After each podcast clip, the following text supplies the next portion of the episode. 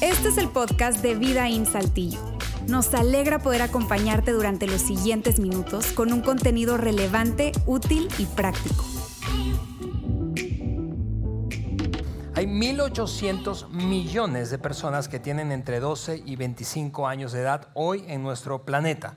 Eso traducido a la realidad de nuestro país, por ejemplo, o más bien de América Latina primero, eh, habla de que hay más de 170 millones de estudiantes, jóvenes y adolescentes en América Latina. 38 millones de ellos viven en México, eso es el 21% de la totalidad de los jóvenes estudiantes que hay en América Latina.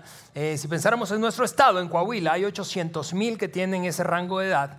Y si hablamos del sureste, esta área del estado donde tú y yo vivimos, es decir, Saltillo, sureste de Saltillo, Arteaga, General Cepeda, Ramos y Parras de la Fuente, ah, hice la tarea.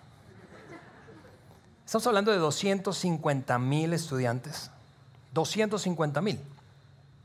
Y tú puedes pensar, órale, pero Alejandro leyó mucho el censo del INEGI del 2020. Y sí, lo hice porque quiero poner un especial énfasis en este tema suelto, es decir, no es parte de una serie, es un domingo aislado. Hoy solamente hablaremos de ese tema, de la próxima generación, esos jóvenes, específicamente hablando de los que están en ese rango de edad, de entre 12 y 25 esos que están regresando del campamento, hablando de nuestro campus, hay más o menos unos 130, 140 estudiantes allí en el campamento.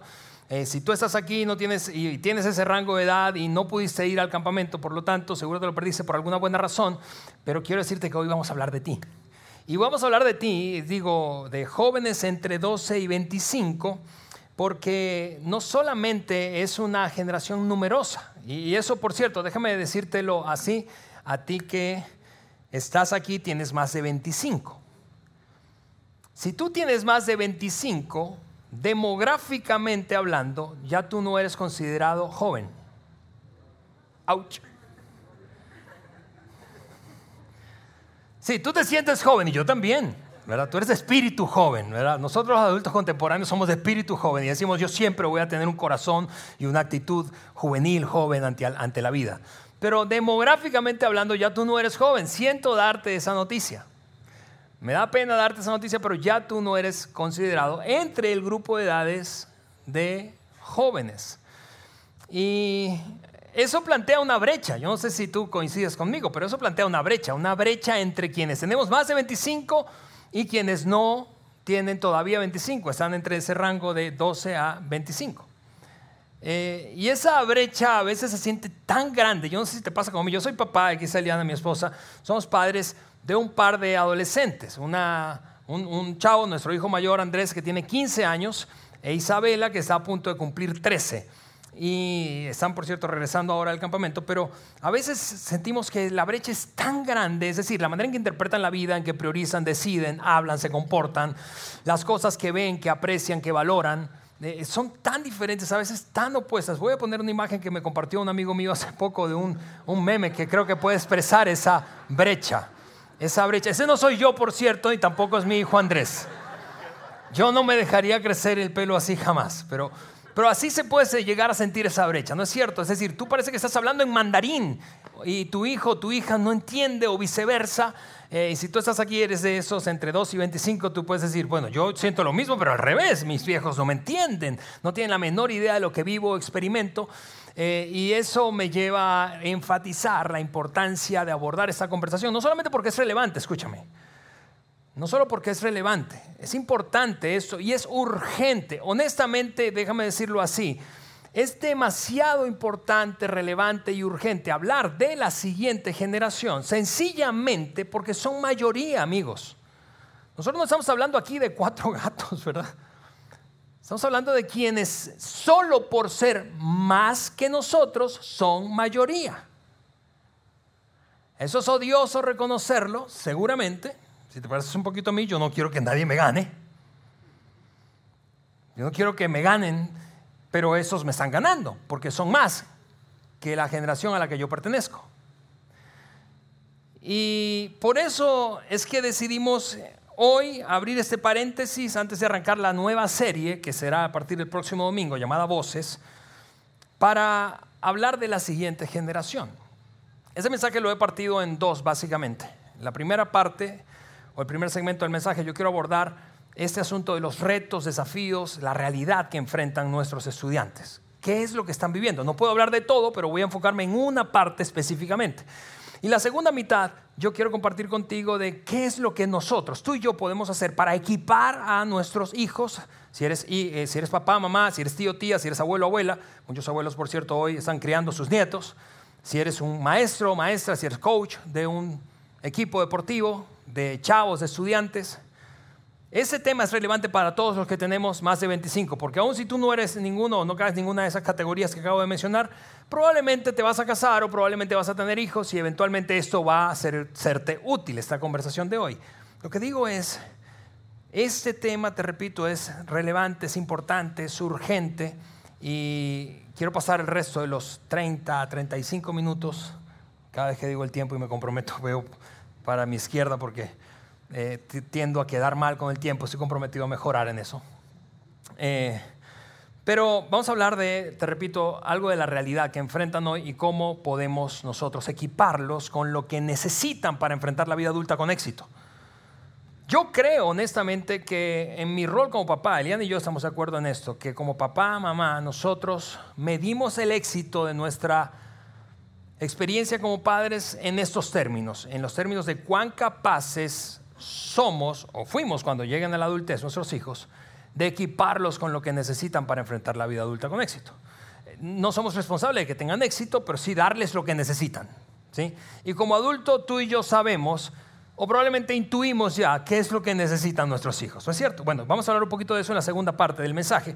Pero en esa primera parte, yo quiero sencillamente sobreenfatizar la realidad que viven. Mira, no solamente son una generación enorme, la más grande de la historia en ese rango de edades, sino que, honestamente, yo creo que no estoy exagerando cuando, digo esto, pero marcan la tendencia de todo lo que tú y yo vemos, compramos, sea productos o servicios, estudiamos como temas relevantes. El sistema educativo de nuestro país y de los países en general está diseñado para quién? Para esa generación. La política pública de muchas naciones está tomando en cuenta más y más y más las voces de esta generación. Las familias o la composición familiar dentro de 10, 15, 20, 30 años estará determinada por esta generación de entre 12 y 25 años.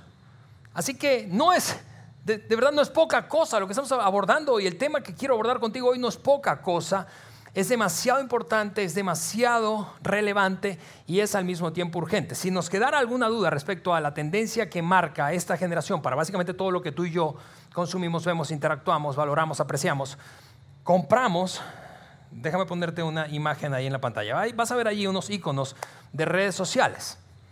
Iconos de redes sociales, si tú dices, ¿sabes que yo no sé qué es esa y esta otra? Bueno, es evidente que tienes más de 25. ¿Ves que ya no eres joven? Tan joven como pensaste. Estoy dejándolos procesar un poco esa realidad. Duele, ¿no es cierto? Mira por qué quise ponerte eso. Ahora van a ver los nombres allí, los nombres. Lo increíble de, de esas redes sociales, de esas empresas que han sido o son tendencia, mira esto. Es increíble que la mayoría de las que ves allí, y eso que por cierto no puse la última que Meta acaba de sacar para competir contra Twitter, porque no quería que me bullearan por mi mal inglés, no puedo pronunciarla todavía, pero eh, algunos dicen que de qué estás hablando, es por eso que tú no eres considerado joven. Pero, insisto, la mayoría de las que están allí, ves en pantalla, fueron creadas, aparecieron hace menos de 15 o 20 años. ¿Para quiénes? No es para ti, no fue para ti ni para mí. ¿Por quiénes? Muchas de ellas fueron creadas por precisamente personas en ese rango de edades. Y, te decía que este tema por eso considero que no es solamente relevante, no solo es importante, es urgente. Eliana y yo estamos ahora eh, leyendo un libro de una pareja a la que admiramos mucho, un libro de paternidad, eh, hablando de urgencia. Ellos son Andy Sandra Stanley. Y ellos dicen que, mira, tú puedes, tú puedes postergar o procrastinar en básicamente cualquier cosa en la vida, pero cuando se trata de crianza no, no tienes el lujo, no puedes darte el lujo de procrastinar. Y, no puedes darte el lujo de procrastinar sencillamente ¿por? Porque ninguna de las influencias que están impactando a tus hijos, a tus hijas, está procrastinando. Nadie, tú, ninguna, la gente de Meta, de Instagram o de Threads, está pensando, bueno, ¿sabes qué? Ese post mejor no lo, no lo sacamos esta semana. Esa tendencia, esa nueva feature, esa nueva característica de, de, la aplicación, mejor la lanzamos dentro de dos meses. Al cabo, no le hacen. No, no están pensando de esa manera. Nadie está esperando para influenciar a tus hijos y a los míos. Nadie está perdiendo tiempo, nadie está postergando o procrastinando. Por eso tú y yo no, no podemos darnos el lujo de procrastinar. No podemos darnos el lujo de detenernos cuantas veces sea necesario para hablar de las nuevas generaciones y de cuáles son sus desafíos, sus realidades y de cómo podemos nosotros ayudar en ese proceso de su pase hacia la adultez. Lo más increíble de esto es que voy a hablarte de mí, quizás seguramente tú no caes en esta estadística que te voy a poner ahí, pero voy a hablarte de mí que muchas veces yo soy ignorante. Creo que sé lo que, lo que viven mis hijos, pero realmente no sé. Creo que sé, pero si les preguntaras a ellos, ellos te dirían algo como, no, mi papá no, no tiene la menor idea de lo que estoy viviendo. Siete de cada diez estudiantes encuestados dijeron que sus adultos, o sea, sus padres o cualquier adulto significativo en sus vidas, no tiene la menor idea, no entiende, no se siente comprendido por ellos. Seguro tú eres de esos tres que sí comprende. Ojalá seas de esos tres que sí comprende. Pero esa es la realidad, amigos. Es una y aunque yo no puedo, no tengo tiempo suficiente para echar un clavado y no soy un experto generacional, ni sociólogo, ni psicólogo, ¿verdad? Eh, soy un apasionado sencillamente porque tengo un par de hijos adolescentes y porque amo la iglesia y porque amo el liderazgo y la influencia positiva sobre las nuevas generaciones. Pero eh, hace poco yo leía, hablando de realidad y de dificultad o desafíos que enfrentan las generaciones que están en ese rango de edad de 12 a 25, eh, leía el impacto que tiene un tema, voy a referirme solamente a un tema, un tema que yo sé que es un asunto en tu casa si tienes hijos en ese rango de edades. El tiempo que pasan viendo esto, su teléfono. ¿Sí? Si tú te pareces un poco a mí, yo he tratado incluso de aplicar, tú sabes, esa psicología del terror. Tú se te va a podrir el cerebro de tanto ver eso. Bueno, eh, pero, pero el punto es, yo veía un estudio de la gente de Barna Group que, sacó, eh, sí, durante la pandemia, pero las cifras no, han cambiado mucho. Eh, y yo, yo le, le, colocaba este título en mi reflexión y preparación para ese mensaje. Es un poder, un impacto, una influencia ambivalente. Estás viendo ahí una tabla y del lado izquierdo estás viendo lo bueno y del lado derecho lo que no parece ser tan bueno o lo malo de el tiempo que pasa navegando un joven, un adolescente, un estudiante diariamente. ¿Sabes cuánto tiempo en promedio pasa un chavo, una chava de entre 2 y 25 años en su dispositivo móvil diariamente? Seis horas. Seis horas diariamente. Seis horas. Si, eso, si a eso le restas un promedio de 8 o 9 que duermen, ¿Cuánto tiempo deja eso? Nueve horas. Nueve horas para hacer cualquier otra cosa. Todo lo demás en las, otras nueve horas. Pero el tiempo que pasa expuesto, expuesta a redes, porque es principalmente lo que ven, algún formato, alguna aplicación de redes, bien sea WhatsApp, redes de interacción, Instagram, eh, Facebook ya no usan tanto esa generación, pero, pero Snapchat o TikTok, en fin, el tiempo que pasan dándole scroll down a los 300 videos que se echan en 3 minutos, eso es lo que produce, y es increíble, no sé si te impacta tanto como a mí, pero por eso digo que es, una, es un impacto ambivalente. Por un lado, por un lado, a tu lado izquierdo de la pantalla, el 96% luego de navegar esas 6 horas tenga, tiene una sensación, la sensación es esta, que está más conectado con el mundo. Eso es algo bueno. Luego entonces está el 97% que dice, me siento más conectado con otros. Yo mientras más navego, más conectado. Interactúo con otros, le escribo, me mando videos, me mandan notas de audio, etcétera, etcétera, etcétera. Sé lo que está pasando en la vida de mi familia, etcétera, etcétera, etcétera. 96% se siente más informado, 96% se siente más aceptado, me gustas, comparten lo que él, ella posteó. 95% se siente apreciado por la gente que le rodea en redes sociales y finalmente 93% se siente energizado por la vida. Es decir, luego de ver, insisto, esos TikToks o echarse un video de motivacional de cualquiera de los personajes motivadores que andan en redes sociales, sale diciendo, oh, ahora sí voy a comenzar a hacer ejercicio, ahora sí voy a desarrollar este buen hábito, ahora sí mamá, ahora sí voy a atender mi cama. Sí, sale energizado y sale, sale impulsado para hacer cosas buenas con su vida. Y eso es algo padrísimo, honestamente. Yo, yo creo que como yo, tú quisieras otra buena influencia en la vida de tus hijos que causara ese impacto. Sin embargo, y por otra parte, al mismo tiempo, al mismo tiempo, y por eso yo llamo esto un poder ambivalente. Al mismo tiempo, 84% luego de hacer scroll down se siente muy mal consigo mismo. Se critica a sí misma. Piensa, no soy tan bueno, tan buena como él, como ella. ¿Por qué mi vida no puede ser así? ¿Por qué él puede hacer esto? ¿Por qué yo no tengo esto? ¿Por qué no tengo aquello otro? ¿Por qué su novio es ese y por qué no es el mío? ¿Por qué vivimos en esta ciudad? ¿Por qué vivimos en esa casa? ¿Por qué estudio en ese colegio? ¿Por qué voy a esa universidad?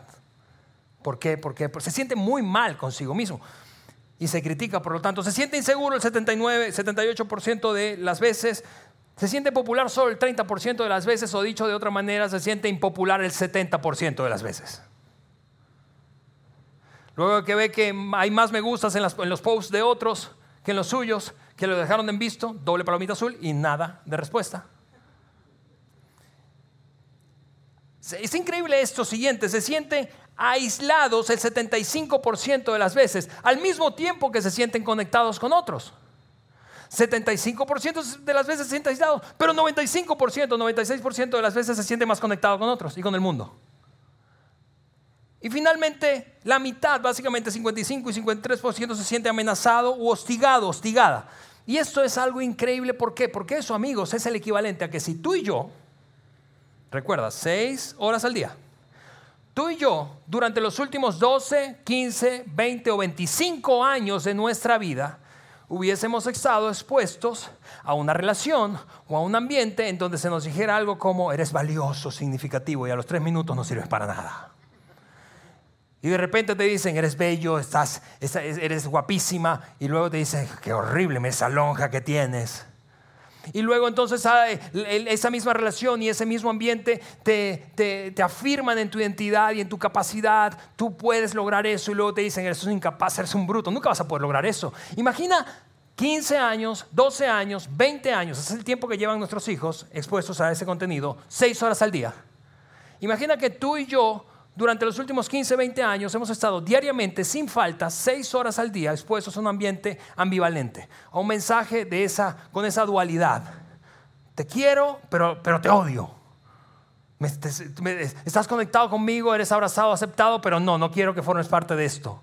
Imagina eso. Por eso es que cuando yo preparaba este mensaje, honestamente yo sentí un poco de vergüenza, porque muchas veces, probablemente te ha pasado como a mí, pero muchas veces me he sorprendido yo mismo criticando, no solo pensando en mis hijos, sino en general en esta generación como una generación de cristal. Una generación frágil, una generación que no aguanta, que no tolera la frustración, que no tiene lo necesario, como las generaciones de antaño, nosotros si éramos fuertes, ¿verdad? Aguantamos dificultades. Sí, pero me pregunto, si yo estuviera expuesto diariamente seis horas de mi vida, todos los días, sin falta, por los últimos 15 años o 20 o 25, ¿cómo yo sería? ¿Cómo serías tú? ¿Cómo seríamos? Yo creo que yo sería un minusválido emocionalmente hablando. Yo creo que no tendría tolerancia ni conmigo ni con otros. Yo creo que no tendría las habilidades sociales o emocionales que requiero para enfrentar la vida adulta con éxito. Yo creo que sería muy inestable. Yo creo que, que me consideraría indefenso muchas veces. Yo creo que me quejaría más y agradecería menos.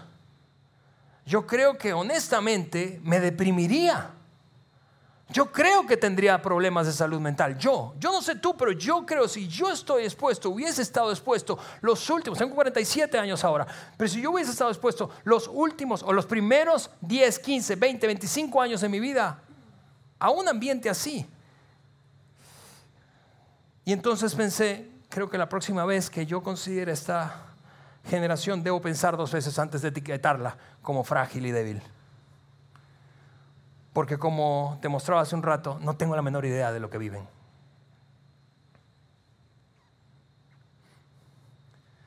Creo que con razón uno de cada cuatro se siente presionado internamente y externamente al mismo tiempo. 25% de la población joven se siente presionado internamente. ¿Qué quiere decir eso, Alejandro? Que siente que tiene que dar lo mejor de sí, que siente que tiene que ser perfecto, que siente que no llega al estándar de expectativas. Siente que no tiene lo necesario. Y, externamente, ¿cuál es la presión externa que experimenta? Bueno, de los adultos que están a su alrededor, de sus padres, de sus empleadores, que los consideran débiles, frágiles, que no pueden, que no tienen lo necesario. Es una, es una cosa enorme, no sé si lo ves como yo, pero eso a mí me dejó pasmado mientras preparaba este mensaje para ti, que honestamente me lo estoy predicando a mí, porque soy padre de dos que están enfrentando eso todos los días de su vida. Y eso solamente hablando de la exposición a contenido audiovisual diario. Podríamos hablar de otras cosas, no tengo tiempo, pero lo que quería en esta primera parte del mensaje sencillamente es elevar nuestro nivel de conciencia respecto a la importancia que tiene esta generación, en número, su mayoría, en influencia, todo el mundo básicamente está diseñado por y para ellos, y en realidad los desafíos que enfrentan. Es enorme lo que enfrentan. Y yo, pues, yo sé que puedo sonar condescendiente y por eso quise hablarlo hoy aprovechando que la mayoría de ellos no está aquí.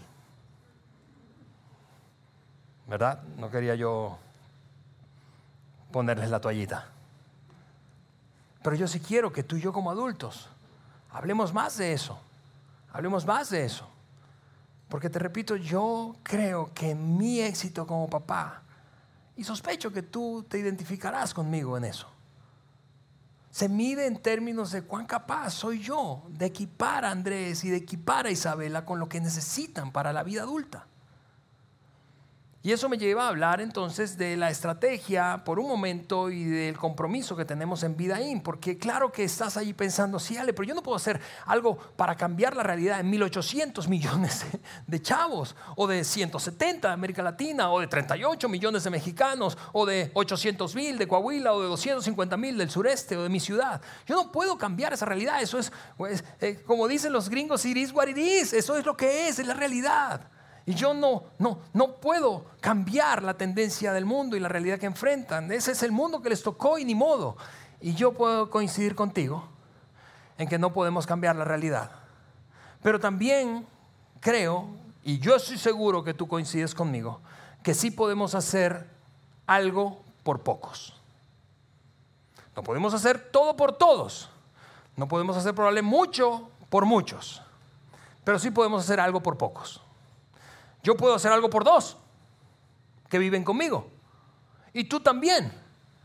Tú puedes hacer algo por los que son tus hijos, o tus sobrinos, o tus nietos, o tus alumnos. Tú, y yo podemos hacer algo, es más, por los 130 que vienen a este campus, o 150 o 200 que vienen a este campus. Tú y yo podemos hacer algo por algo. Y, y mira, algo, algo fascinante del impacto que tiene hacer la diferencia directamente por algunos lo que no puedo hacer por muchos, hacerlo por pocos, es esto. Hace algunos años un psicólogo amigo nuestro nos dijo esto, a Eliane y a mí. El que es un buen padre para uno, eventualmente se convierte en un buen padre para muchos. Y eso es así, amigos, sencillamente porque tú y yo terminamos convirtiéndonos en una buena influencia a través de nuestros hijos para otras familias. Así que después de todo, yo creo que sí podemos hacer algo. Y por eso es que en Vida estamos tan comprometidos, pero tan, pero tan comprometidos en ser una iglesia, déjame decir esto con mucha responsabilidad, enfocada en la siguiente generación. De tiempo en tiempo nosotros tenemos que, ya, ya no me toca tanto a mí porque ya no soy el pastor de este campus, yo fui el pastor de este campus, para quienes no lo saben, durante 10 años ya no lo soy. Yo soy un comunicador invitado que de vez en cuando me permiten tomar la palabra. Pero de tiempo en tiempo, esta es la conversación con la que como líderes de iglesia nos, nos encontramos. Alguien que tiene más de 25, tiene 30, tiene 40, tiene 50, tiene 60, tiene 70, diciendo o preguntándonos, ¿qué hay en esta iglesia para mí? Para gente de mi edad. Porque esta iglesia parece una iglesia de chavos, es un montón de luces y humo. Y, y, yo puedo entender eso, ¿está bien? Y probablemente yo diría lo mismo si, si estuviera en tu lugar. Pero este es, esta es la respuesta constante que damos. En esta iglesia, claro que hay algo para ti. Para ti hay el gran propósito y la gran oportunidad de influenciar a la siguiente generación con una fe relevante y crear una experiencia de fe significativa de tal manera que la gente sea inspirada, esa gente joven de 12 a 25 años, sea inspirada a seguir a Jesús y sea equipada con lo que necesita para enfrentar la vida. Honestamente te repito, yo pagaría por eso, yo pagaría por alguien que me enseñara o me ayudara, perdón, a hacer eso con mis hijos, otra fuente de influencia positiva sobre la vida de mis hijos. El compromiso de vida ahí yo creo que puede resumirse así en términos de lo que queremos para la siguiente generación. Nosotros como iglesia, los cuatro campus que ahora somos en dos países, queremos esto con nuestros hijos. Nuestro compromiso básicamente se traduce en inspirar a nuestros estudiantes o jóvenes a seguir a Jesús. ¿Por qué? Porque si ellos siguen a Jesús, su vida va a ser mejor y ellos van a ser mejores para la vida y finalmente equiparlos con lo que necesitan para enfrentar la vida adulta con éxito. Insisto, tú eres un adulto, tú eres una adulta, tú sabes, después de haber estado casado, estás casada, casado o lo estuviste, o sencillamente ya estás enfrente, eh, en medio del mercado laboral, tú, tú sabes o sospechas qué necesita una, un, un chavo, una chava para que cuando llegue y le toque difícil, salga adelante a pesar de. Tú sabes.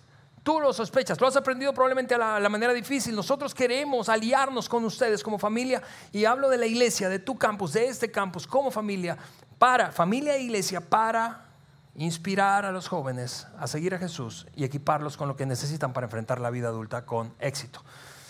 Y eso obviamente tiene una estrategia, no, no, lo hacemos siempre bien, tenemos un montón de cosas que mejorar y estamos comprometidos a seguir mejorando y por eso, insisto, no lo podemos hacer solos, necesitamos a ti. Pero elementos que están allí dentro de esa estrategia, yo quiero repasarlos rápidamente contigo. Ambientes irresistibles, por eso el campamento, por eso es la locura que hacemos cada, cada año, por eso tratamos de encontrar la mejor instalación que existe en esta zona. Por eso metemos a más de 400 jóvenes allí, por eso viene gente de, va gente de Saltillo, de Monterrey, de Ciudad de México, incluso ahora vinieron unos 20 de Celaya. Porque queremos crear un ambiente irresistible, no un ambiente resistible. Mira, tristemente las iglesias, históricamente hablando, cuando se trata de trabajo con jóvenes y estudiantes, creamos ambientes que ellos resisten, que no quieren, que son un fastidio, que parecen aburridos. Y claro que, como decía Suri hace un rato, usamos eso como una excusa para crear una experiencia de fe significativa.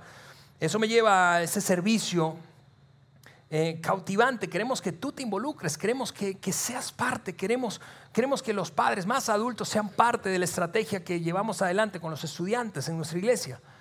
Porque tú y yo somos claves en eso. En lugar de sentirnos irrelevantes, ¿verdad? Porque estamos desactualizados o nos sentimos desactualizados, queremos que tú tienes una sabiduría, experiencia de vida y capacidades, dones, talentos que son útiles en el trabajo con los jóvenes y adolescentes. Y voy a hablar de eso al final, pero está adecuado, la estrategia está adecuada para cada etapa, por eso es que los estudiantes de secundaria van a un ambiente que se llama transit, los de, los prepa van a un ambiente que se llama inside out y los de universidad a otro ambiente que se llama the living room. ¿Y por qué los nombres en inglés? ¿Porque somos pochos? No, porque eso es el lenguaje que hablan los estudiantes hoy, esa combinación de spanglish, por eso queremos crear ambientes relevantes. No, si, si tú me preguntas, ¿Esos serían los nombres que yo escogería? No. Pero ¿qué importa lo que yo escogería? Importa lo que es atractivo para ellos. El enfoque en el de afuera, eso está adecuado a cada etapa, pero también mantenemos un enfoque en el de afuera. Queremos que tus hijos, tus nietos, tus sobrinos se sientan cómodos invitando a otros jóvenes estudiantes a su iglesia y que no sientan bueno, me da vergüenza invitarlos allá. Eso es una bola de locos que andan en una secta y con cosas raras. Queremos que se sientan cómodos. Y finalmente nuestro modelo es un modelo de grupos pequeños. ¿Por qué? Porque creemos que el crecimiento ocurre mejor en círculos pequeños. Ahora, todo eso está empaquetado en siete grandes puntos de control. Voy a llamarlos así, checkpoints. Es como cuando vas a un aeropuerto, ¿verdad? Y antes de llegar al área de abordaje tú tienes que pasar un checkpoint, un punto de seguridad. Si no, no puedes abordar. Bueno, hablando de equiparlos para la vida adulta con éxito, queremos que pasen por estos puntos temáticos antes de llegar a la barrera de los 25. Así que todo lo que enseñamos, cada mensaje, cada conversación, cada plenaria, cada predicación, cada pregunta que surge en un grupo pequeño está eh, construida alrededor de esos siete checkpoints. Ahora, los voy a pasar muy rápido. Ese es el momento en que tú sacas tu celular y le tomas foto a cada pantalla porque voy a mostrarte de dónde sacamos los temas de conversación para nuestros estudiantes. Primer checkpoint, fe auténtica. Fe auténtica. La pregunta ahí es, es sencillamente de confianza. Pueden confiar en Dios, en que Dios hará lo que dijo que haría, en que Dios es quien dice ser y hará lo que dijo que haría. Imagina un adulto llegar a su adultez con esa convicción cuando enfrente la primera ocasión que le parte en el corazón que le defraudan, que quiebra financieramente, que se enferma, que pierde a un ser amado, que enfrenta la realidad, que se divorcia, que Dios es quien dijo ser e hizo lo que dijo que haría y lo seguirá haciendo en su vida. Fe auténtica, la pregunta que nos hacemos allí es si confían en Dios en las áreas críticas de sus vidas. Hay un pasaje allí que quiero animarte a leerlo de tarea en casa porque es de donde extraemos ese principio.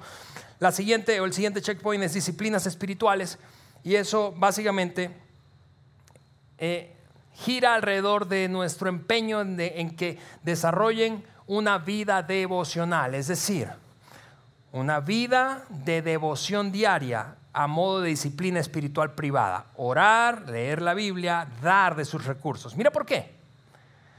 Porque solo y únicamente, voy a decir esto amigos, con todo el cuidado del mundo, solo y únicamente a través de las disciplinas espirituales privadas nosotros podemos ver el mundo, al mundo como Dios lo ve. Podemos tomar decisiones como Dios quiere que las tomemos. Mira, tú no te imaginas, en esos 27 años que yo tengo involucrado en el ministerio, las veces en dos países diferentes que la gente se me ha acercado a preguntarme algo como, ¿cuál crees que sea la voluntad de Dios en este momento para mi vida? Esta decisión que estoy por tomar. Secretamente, ¿sabes qué me estoy preguntando yo? ¿Habrá desarrollado esta persona una disciplina de encontrarse con Dios diariamente, leyendo su palabra, orando? Porque si es que sí lo hizo, yo digo, golazo, le va a atinar. Si no, yo tiemblo, porque yo digo, esto es un volado. Ojalá que le atine. Ojalá que escuche un buen consejo. Porque consejos hay por todos lados, ¿cierto? Por eso queremos que desarrollen eh, disciplinas espirituales privadas. Luego entonces, otro checkpoint es límites morales. Este me encanta, quizá porque tengo una hija de 13 casi. Límites morales, sí, estamos hablando de pureza sexual. Y mira por qué, esta no es una razón religiosa, es una razón psicológica. Psicológica. Si tú estás casado o lo estuviste, tú sabes esto conmigo y probablemente no se habla de esto. Que a mayor cantidad de límites morales físicos estableciste antes del matrimonio, mayor probabilidad de experimentar intimidad tienes estando casado. Dicho de otra manera, nunca, amigos, nunca, nunca, nunca en mi vida, nunca he escuchado a alguien arrepentirse por tener demasiados límites morales antes de casarse. Y yo sé que en estos tiempos esto puede sonar puritano, ridículo, eh, un poco arcaico, ¿verdad? Pero nunca en mi vida he escuchado a alguien que venga a mí y me diga, ¿sabes qué, Alejandro? Me arrepiento de haber vivido en pureza sexual antes de casarme. Nunca. En cambio, lo otro sí lo he escuchado mucho. He escuchado mucha gente decir, estando casada o habiendo roto varias relaciones a lo largo de su vida adulta, ¿sabes qué? Nunca he podido construir una relación de intimidad. Y vivo con fantasmas de todas las relaciones previas que tuve. Al punto de que siento que llegué sin nada. Pero no ese es el tema. Vamos a continuar.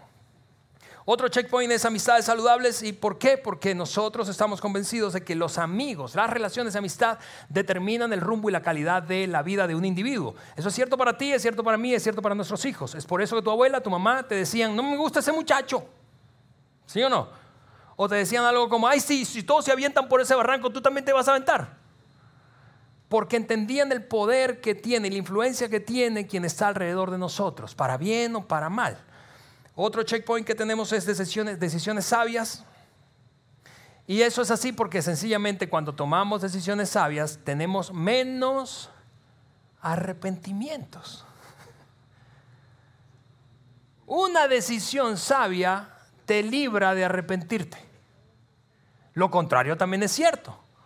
Una decisión poco sabia típicamente resulta en una especie de remordimiento, ¿no es cierto? Cada decisión o cada, más bien, remordimiento o arrepentimiento que tú tienes está conectado como invisiblemente con una decisión que no fue sabia. Siguiente checkpoint, autoridad máxima. Yo sé que esto en estos tiempos parece como mala palabra, ¿verdad? Autoridad, ¿cómo? Y yo lo puedo entender, pero esta es nuestra convicción y es una convicción bíblica, amigos. Eso es una cosmovisión, una interpretación del mundo a través de los lentes de la Biblia. Nosotros creemos que el ser humano, mientras más se somete a Dios, es más libre. Al revés también.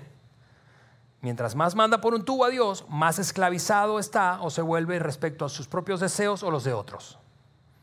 Y finalmente, el último checkpoint es que aprendan a vivir poniendo a otros primero, y eso así sencillamente porque yo creo que lo, y esto tiene que ver un poco con mi experiencia laboral fuera de la iglesia. Algunos de ustedes saben que me dedico, o trabajo en una organización de formación de líderes en toda América Latina, y, y, y eso es lo que yo creo. Yo creo que lo peor que le puede pasar a una nación, a una ciudad, a una empresa, a una familia, es tener líderes enfocados en sí mismos.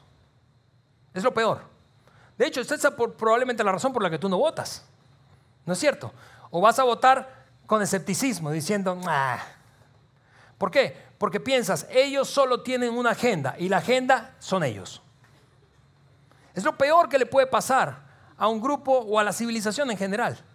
Así que por eso queremos enseñar a nuestros hijos, a los estudiantes, a poner a otros primero. Imagina eso por un momento, un mundo, imagina un mundo, una ciudad, tu familia futura, es decir, dos, tres generaciones adelante de ti. Imagina adultos, esos que estamos hoy criando, entre 2 y 25, ya adultos, con hijos y con, nietos, que aprendieron a someterse a Dios, que aprendieron a confiar en Dios no importando qué pasara, que aprendieron a poner a otros primero, que aprendieron a desarrollar disciplinas espirituales y por lo tanto interpretar la vida a través de los lentes de su Padre Celestial, que aprendieron a desarrollar amistades saludables, a tomar decisiones sabias y que aprendieron a vivir con límites morales.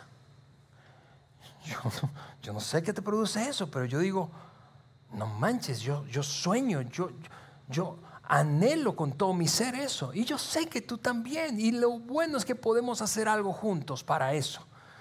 Por eso es que yo creo que no estoy exagerando cuando digo que tú y yo vivimos como adultos de más de 25 años en un momento histórico, histórico. Generacionalmente es un momento histórico. Y cada momento histórico del tipo de pase generacional, tú y yo funcionamos como me dijo un amigo hace poco, como una especie de bisagra. Nosotros tenemos la responsabilidad de dejar pasar, de ayudar a otros a pasar a lo que sigue. Somos una bisagra. Podemos ser un obstáculo, pero somos o debemos ser una bisagra. Ese es un momento, amigos, y como cada momento histórico de paz generacional, es un momento en donde el, pasado y el futuro chocan. Y, claro que nosotros no somos la única generación que ha vivido eso. Históricamente, otras generaciones, civilizaciones enteras han encontrado, se han encontrado frente a esta, este, este, este momento. Ese fue el caso, por ejemplo, del pueblo hebreo. En la antigüedad, lo que hoy se conoce como Israel, los judíos de hoy, hebreos entonces, enfrentaron un momento súper clave histórico.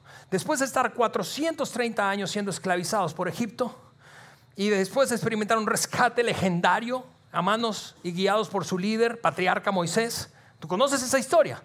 Salieron de la esclavitud de Egipto, rodaron o, o, vagaron 40 años por el desierto en una travesía y finalmente llegó el momento, el día esperado de entrar a la tierra prometida.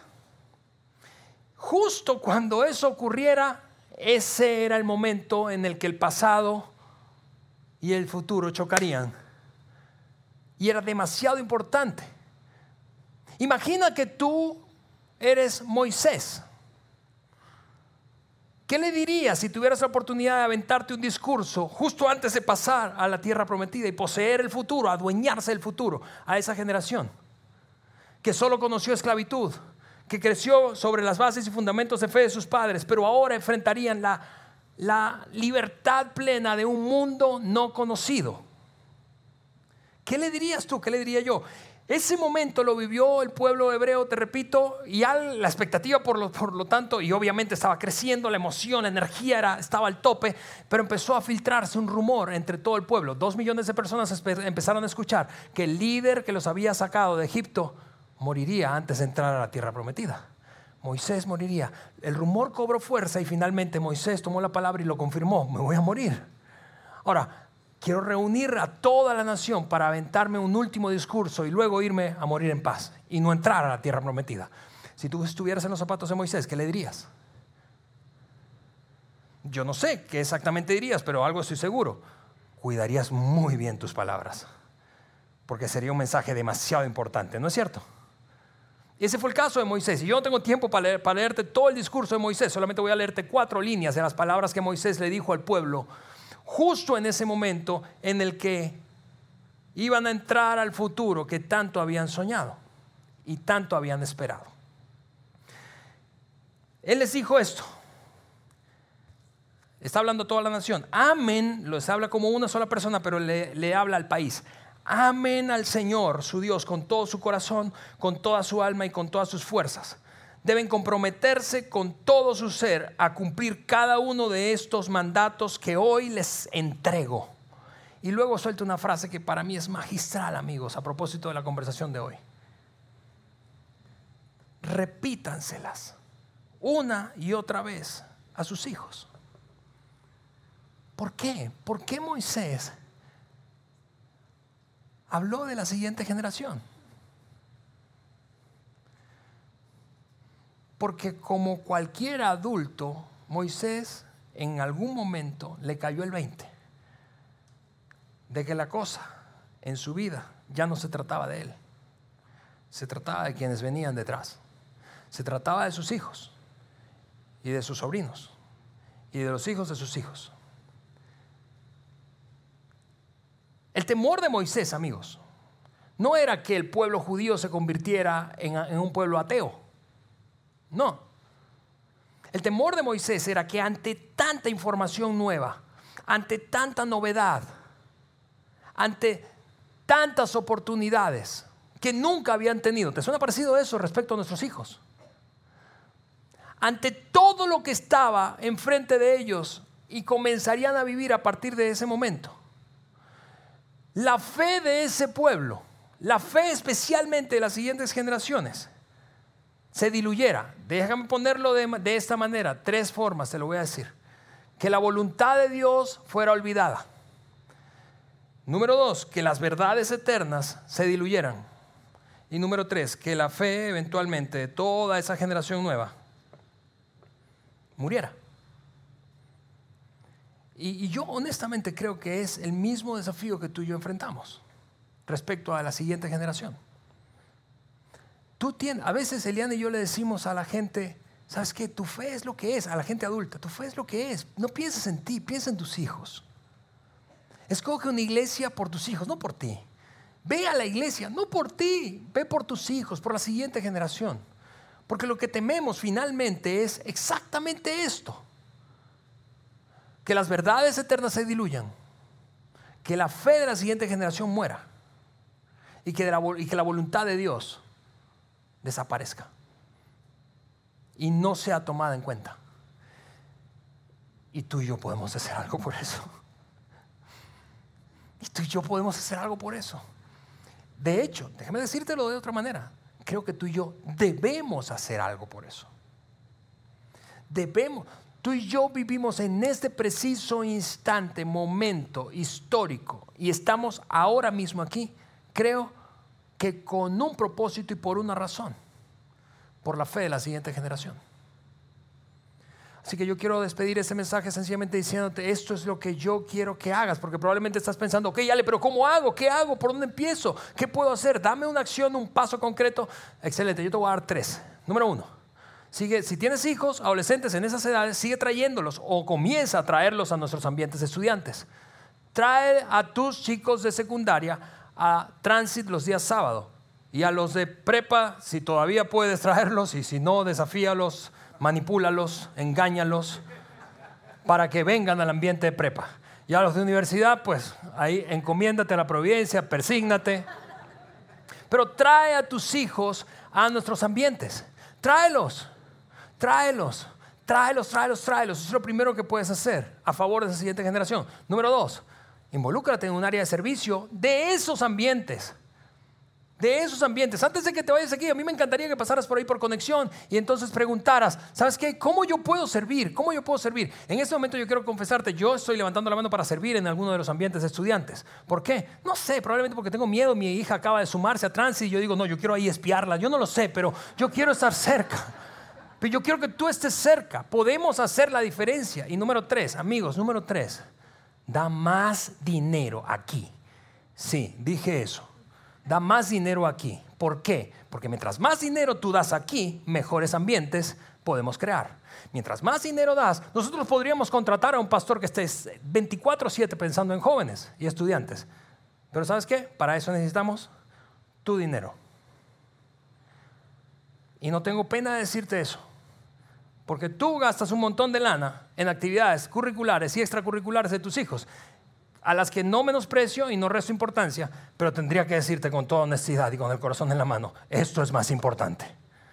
Esto es más importante. Así que tráelos aquí, sirve en algún ambiente y da más dinero. Y de esa manera hagamos la diferencia para la siguiente generación. Con eso en mente, oramos y nos vamos. Señor, te damos muchísimas gracias. Gracias por darnos la oportunidad, Señor, de hablar de ese tema de reconocernos a nosotros como una bisagra. Ayúdanos a hacerlo con responsabilidad, Señor, no ser un obstáculo para la siguiente generación, sino ser útil, útil cada uno de nosotros como adulto para ellos. Ayúdanos a equiparlos con lo que necesitan para enfrentar la vida adulta con éxito, Señor, y ayúdanos a que como iglesia juntemos nuestra fuerza, nuestra capacidad, nuestra experiencia, nuestro conocimiento y talentos, nuestros recursos económicos a favor de la siguiente generación. En el nombre de Jesús. Amén. Amigos, gracias por acompañarnos. Nos vemos el próximo domingo.